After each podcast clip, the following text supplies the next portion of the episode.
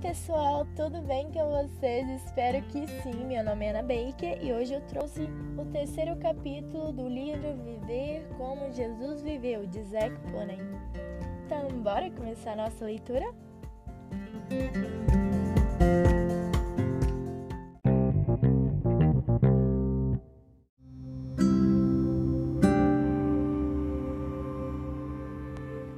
Capítulo 3 viver em santidade.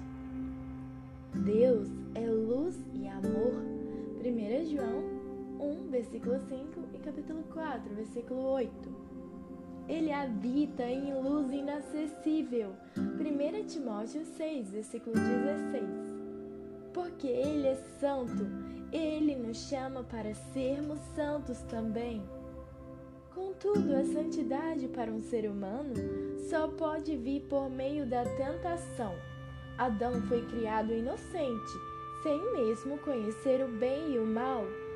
Deus queria que ele fosse santo e para isso Deus permitiu que ele fosse testado. A árvore do conhecimento do bem e do mal tinha sido criada pelo próprio Deus e não era má em si mesma. Ela existia em um mundo sobre o qual Deus tinha pronunciado as palavras muito bom. Gênesis 1, versículo 31. Era muito bom porque proporcionou a Adão a oportunidade de ser santo, resistindo à tentação. A Bíblia diz: Considerai motivo de grande alegria o passardes por várias tentações. Tiago 1, versículo 2. Porque as tentações nos dão a oportunidade de participarmos da santidade de Deus. Hebreus 12, versículo 10. E nos tornarmos perfeitos e completos. Tiago 1, versículo 4. Ao olharmos a santidade de Jesus, não olhamos para aquela santidade herdada que ele tinha como Deus, porque isso não seria exemplo para nós. Olhamos para ele como aquele que foi feito como seus irmãos em todas as coisas e tentado em tudo como nós somos, mas sem pecar. Hebreus 2, versículo 17 e capítulo 4, versículo 15. Jesus é o nosso precursor, Hebreus 6, versículo 20, que correu a mesma corrida que nós devemos correr, abrindo o caminho para nós seguirmos. E assim ele nos diz: siga-me. João 12, versículo 26. E olhando para aquele que correu a corrida à frente de nós, podemos também correr com perseverança, sem desfalecer ou sem perder o ânimo. Hebreus 12, versículo 1 ao 4. Jesus suportou toda a tentação que pode acontecer a qualquer homem. Ele foi tentado em todos os pontos como nós somos isso é claramente ensinado em Hebreus 4, versículo 15. E esse é o nosso encorajamento. Jesus não usou nenhum poder que não é oferecido a nós por Deus hoje. Ele enfrentou e venceu a tentação como um homem, na força que lhe foi dada por seu Pai pelo Espírito Santo. Satanás sempre disse ao homem que as leis de Deus são muito pesadas e impossíveis de serem obedecidas. Jesus veio como homem e expôs essa mentira de Satanás através de sua vida de perfeita obediência. Se nós tivéssemos qualquer tentação para vencer, ou qualquer mandamento de Deus para obedecer que Jesus não enfrentou, então, naquele ponto, poderíamos ter uma desculpa para pecar. E se Jesus tivesse vivido aquela vida perfeita, sem a fraqueza da nossa carne ou com poder que não estivesse disponível para nós, então sua vida não poderia ser um exemplo que pudéssemos seguir, nem sua vida poderia ser um encorajamento para nós nos momentos quando somos tentados. Mas Jesus demonstrou através de sua vida como homem na terra que o poder que Deus disponibiliza para nós é suficiente para satisfazer as demandas da sua lei que vemos na sua palavra. Não temos um sumo sacerdote que não possa se compadecer das nossas fraquezas, mas um que foi tentado em todas as coisas como nós somos. Hebreus 4, versículo 15. A vida sem pecado de Jesus foi uma demonstração de Deus para o mundo de que é possível para o homem, pelo poder do Espírito Santo, ter vitória completa sobre o pecado e obedecer a Deus com alegria. Se permanecermos nele, podemos andar como ele andou. 1 João 2, versículo 6. Jesus enfrentou todas as seduções do pecado que enfrentamos hoje e foi levado pelo seu Pai através de cada tentação que pode vir a qualquer homem. Assim, ele foi equipado para ser o nosso líder e o nosso sumo sacerdote. Hebreus 2, versículo 10, 17 e 18 e capítulo 5, versículos 7 ao 9. Em todas aquelas situações, ele não negou-se a si mesmo e mortificou os desejos da carne que o tentavam a pecar. Assim, ele constantemente sofreu na carne. A Escritura aponta ele como nosso exemplo. Uma vez que Cristo sofreu na carne, armai-vos com o mesmo propósito porque aquele que padeceu na carne já cessou do pecado, a fim de viver o resto do tempo na carne, não mais para as cobiças dos homens, mas para a vontade de Deus. 1 Pedro 4, versículo 1 e 2. Jesus demonstrou pela sua vida de obediência até a morte que é uma calamidade muito menor sofrer alguma coisa que sobrevenha do que desobedecer a Deus em até mesmo um item. A essência de todo pecado é encontrada em fazer a própria vontade. E a essência da santidade em um ser humano é encontrada em negar a sua própria vontade e em fazer a vontade de Deus.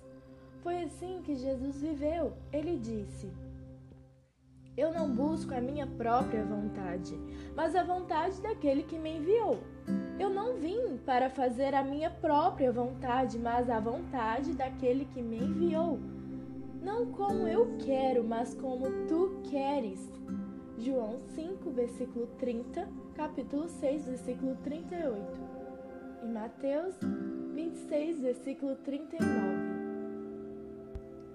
Jesus ofereceu a sua própria vontade humana como um sacrifício contínuo a seu Pai, mesmo quando isso significou sofrimento intenso. Nos é dito que nos dias da sua carne ele ofereceu orações e súplicas, com forte clamor e lágrimas. Hebreus 5, versículo 7.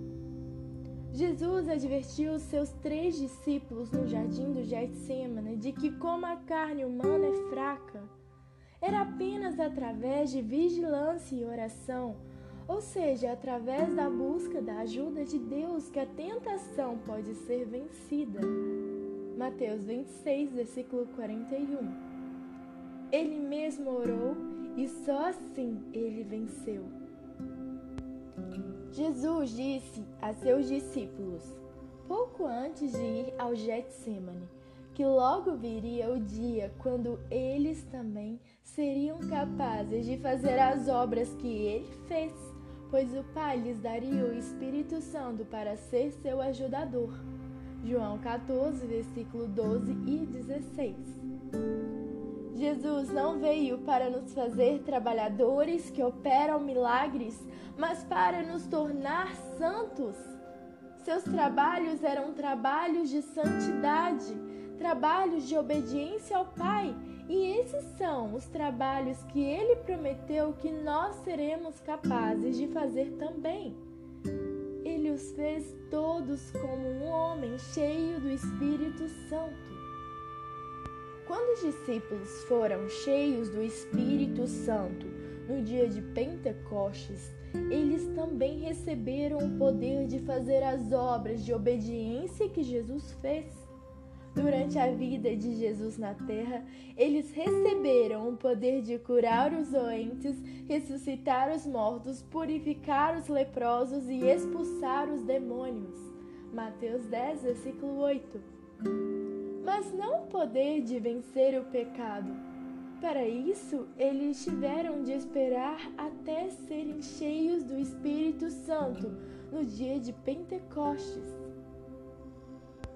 A plenitude do Espírito Santo é para nos capacitar a fazer as obras que Jesus fez, ou em outras palavras, a vontade de Deus. Veja João 4, versículo 34. Essa é a vida gloriosa que Deus nos oferece sob a nova aliança. O que a lei não pode fazer, fraca que estava pela carne, Deus fez enviando seu próprio filho na semelhança de carne do pecado e como uma oferta pelo pecado. Ele condenou o pecado na carne para que a exigência da lei, a vontade de Deus, se cumprisse em nós, que não andamos, vivemos de acordo com a carne, mas de acordo com o Espírito. Romanos 8, versículo 3 e 4. O significado para nós de Jesus enfrentando a tentação e a vencendo está no fato de que assim ele abriu para nós um caminho no qual podemos segui-lo. O caminho que Jesus abriu é chamado de o novo e vivo caminho, em Hebreus 10, versículo 19 e 20. Nós temos confiança de entrar no lugar santíssimo por um novo e vivo caminho que ele inaugurou para nós através do véu, isto é, sua carne. Era no lugar santíssimo do templo que habitava a glória de Deus. Esse é o lugar para o qual Jesus abriu o caminho, para que nós possamos segui-lo, a fim de que participemos da sua santidade. Ele é, antes de tudo, o nosso precursor, que entrou através do véu da carne. Hebreus 6, versículo 20. Devemos agora correr a corrida, olhando para o seu exemplo. Hebreus 12, versículo 1 e 2. Não temos de rasgar o véu, porque o véu já foi rasgado por nosso Senhor, de uma vez por todas. Mas devemos segui-lo ao longo desse caminho de rasgar o véu, o caminho da cruz o caminho da morte para a carne e suas concupiscências. Foi através da morte para a carne que a glória da santidade de Deus foi vista na vida de Jesus, e não há outro caminho para nós. Se levarmos este morrer de Jesus em nosso corpo, então e só então aquela pura e santa vida de Jesus será manifestada em nosso corpo. 2 Coríntios 4, versículo 10.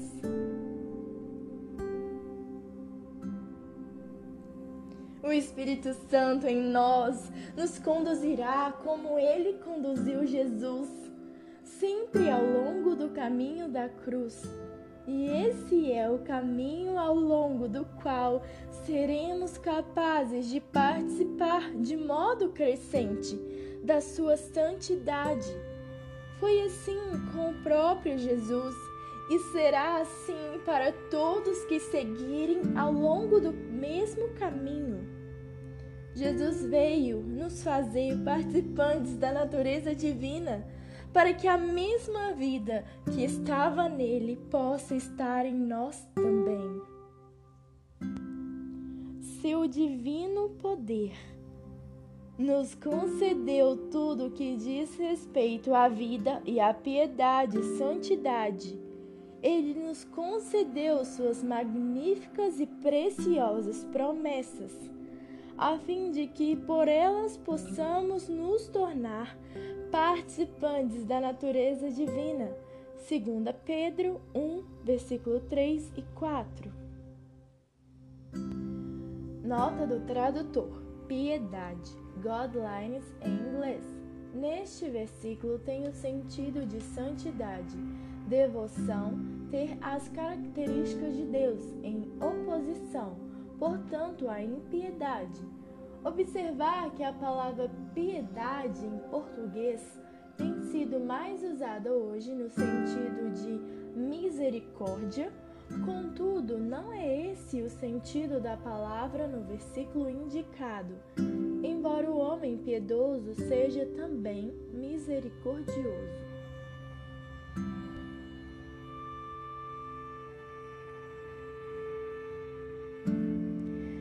Deus não prometeu nos fazer perfeitos, sem pecado, nesta terra.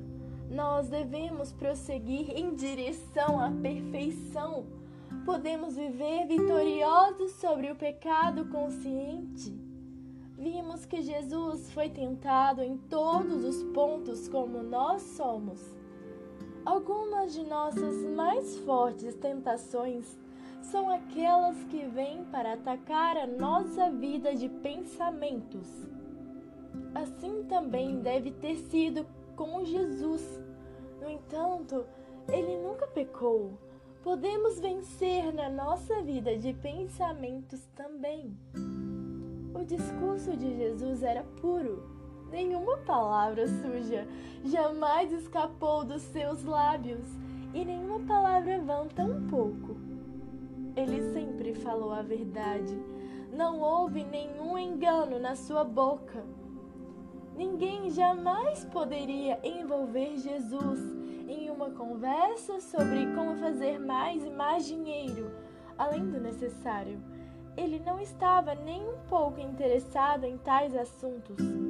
Sua mente estava posta nas coisas de cima e não nas coisas da terra. Sem dúvida, ele usou coisas materiais, mas ele não as amava, nem era preso a nenhuma delas. A santidade de Jesus era interior, não era uma santidade exterior manifestada em comida ou roupa ou associação com pessoas importantes. Ele não era asceta nem eremita ele viveu no meio do mundo comum, vestindo as roupas que os outros de seu nível social vestiam, comendo e bebendo normalmente. Lucas 7, versículo 34.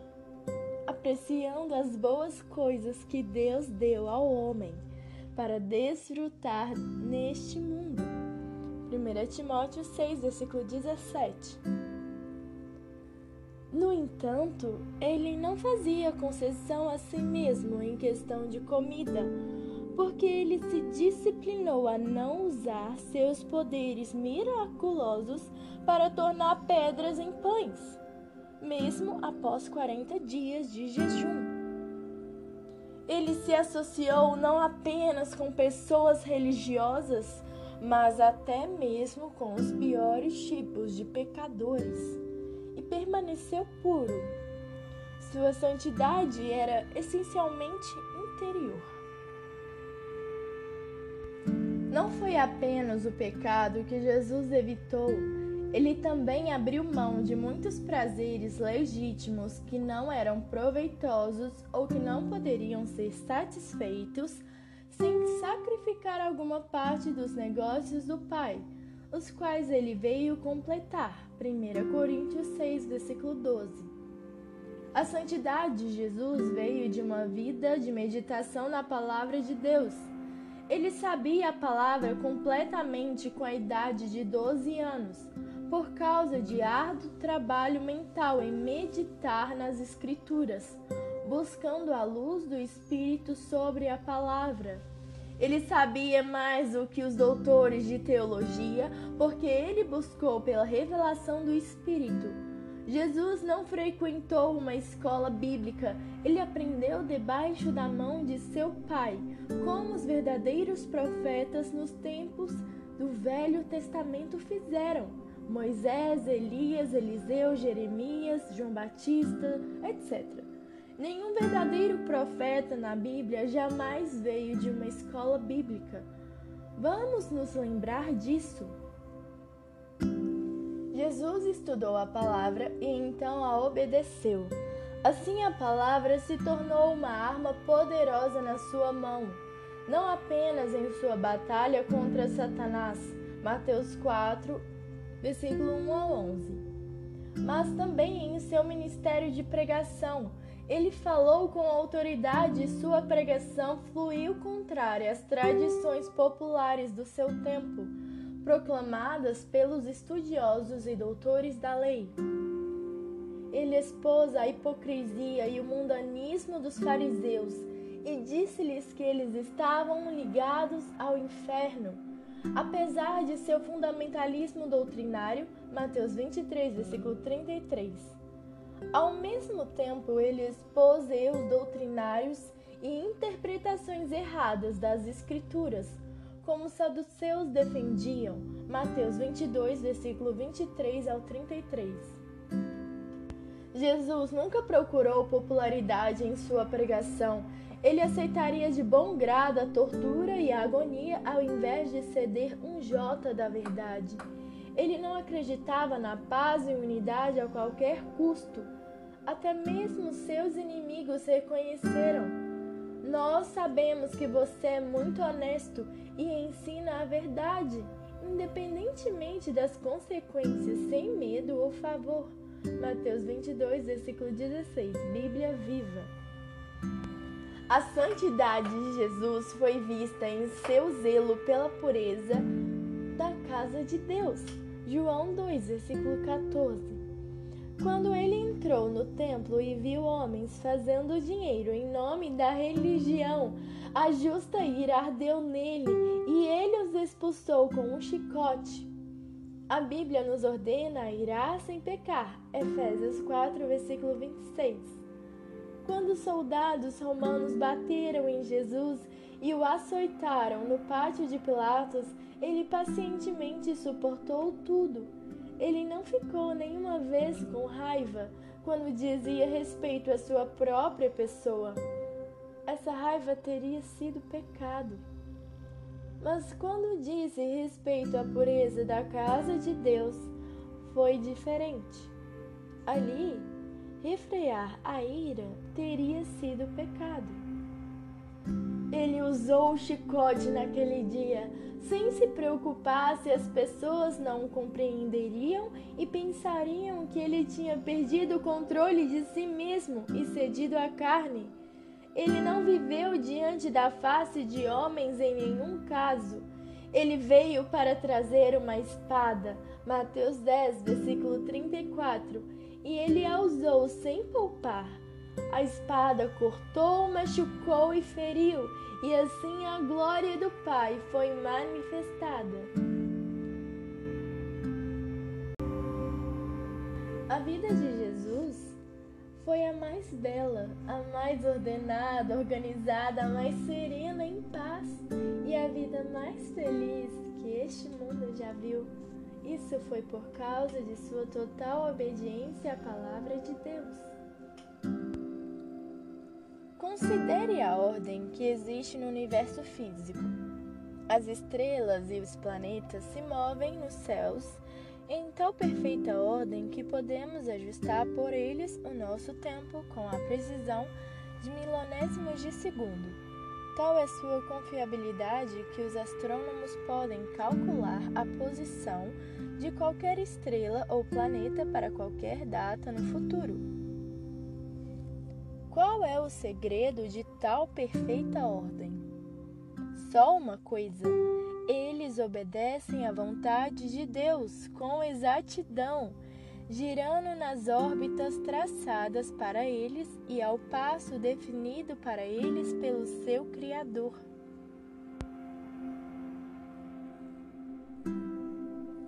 Onde quer que haja obediência a Deus, há perfeição e beleza. E onde quer que haja desobediência a Deus, há caos e feiura.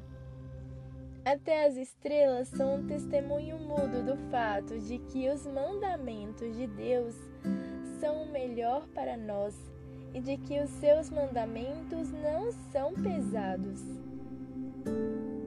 A vida de Jesus deu testemunho do fato de que a santidade e piedade sozinha entre todas as coisas é proveitosa tanto nesta vida quanto na futura. 1 Timóteo 4, versículo 8. Nenhum homem pode ser mais feliz, mais sereno ou mais satisfeito do que um homem de Deus. O temor do Senhor é uma fonte de vida. Provérbios 14, versículo 27. Jesus obedeceu ao mandamento de viver no temor do Senhor todo dia. Provérbios 23, versículo 17. Deus ouviu suas orações por causa do seu reverente temor. Hebreus 5, versículo 7. O céu estava sempre aberto sobre Jesus, porque ele viveu no temor de Deus. Eu reverencio meu Pai. João 8, versículo 49. Ele disse uma vez: E ele demonstrou por sua vida a verdade da palavra que diz: O temor do Senhor é o princípio da sabedoria. Provérbios 9, versículo 10. As orações de Jesus foram ouvidas não automaticamente porque ele era o Filho de Deus, mas por causa do seu reverente temor. Hebreus 5, versículo 7. Ele foi ungido com a alegria e autoridade do Espírito Santo, o óleo de alegria. Não automaticamente por ser o Filho de Deus, mas porque ele amava a justiça e odiava o pecado Hebreus 1, versículo 9. Deus pode se comprometer apenas com um homem que é moralmente puro. Esse é o segredo da autoridade espiritual. O mundo religioso da época de Jesus, entretanto, não compartilhou o ponto de vista de Deus sobre a santidade de Jesus. A santidade de Jesus provocou o ódio das pessoas porque ele mostrou o pecado delas destemidamente. João 7, versículo 7. E assim Jesus sofreu hostilidade, rejeição, ódio, crítica, excomunhão pelos líderes religiosos judeus e finalmente a própria morte. Tudo porque ele pregava santidade. Eles não teriam crucificado se ele tivesse meramente vivido uma vida santa mas ele denunciou a hipocrisia deles e expôs o pecado deles por meio da sua pregação. Por isso, eles estavam determinados a silenciá-lo. Jesus disse: A sentença deles é baseada neste fato, que a luz do céu veio ao mundo mas eles amaram mais as trevas do que a luz, porque os seus feitos eram maus. Eles odiaram a luz celestial porque queriam pecar nas trevas. Eles ficaram longe dessa luz por medo de seus pecados serem expostos. João 3, versículo 19 e 20, paráfrase. O mundo cristão religioso de hoje é simplesmente o mesmo, e o discípulo não está acima do seu mestre. Se andarmos em santidade, não receberemos o nome de cristandade morna. Todos os que desejam viver santamente, piedosamente em Cristo Jesus, sofrerão perseguições em qualquer país, em qualquer idade, 2 Timóteo 3, versículo 12. E a perseguição virá principalmente do mundo religioso, como no caso do próprio Jesus. Se algum homem seguir o Senhor, que ele primeiro se sente e calcule os custos, e então saia a ele fora do arraial, levando o seu opróbrio. Hebreus 13, versículo 13.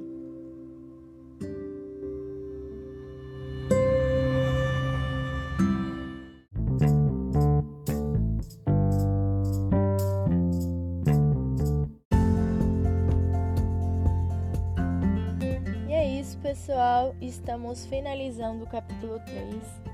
E assim como a vida de Jesus foi a mais bela, a mais organizada, a mais em paz e a vida mais feliz nesse mundo, porque ele obedeceu a palavra de Deus, que possamos também nos submeter à obediência da palavra de Deus e não amar mais as trevas, mas amar mais a luz.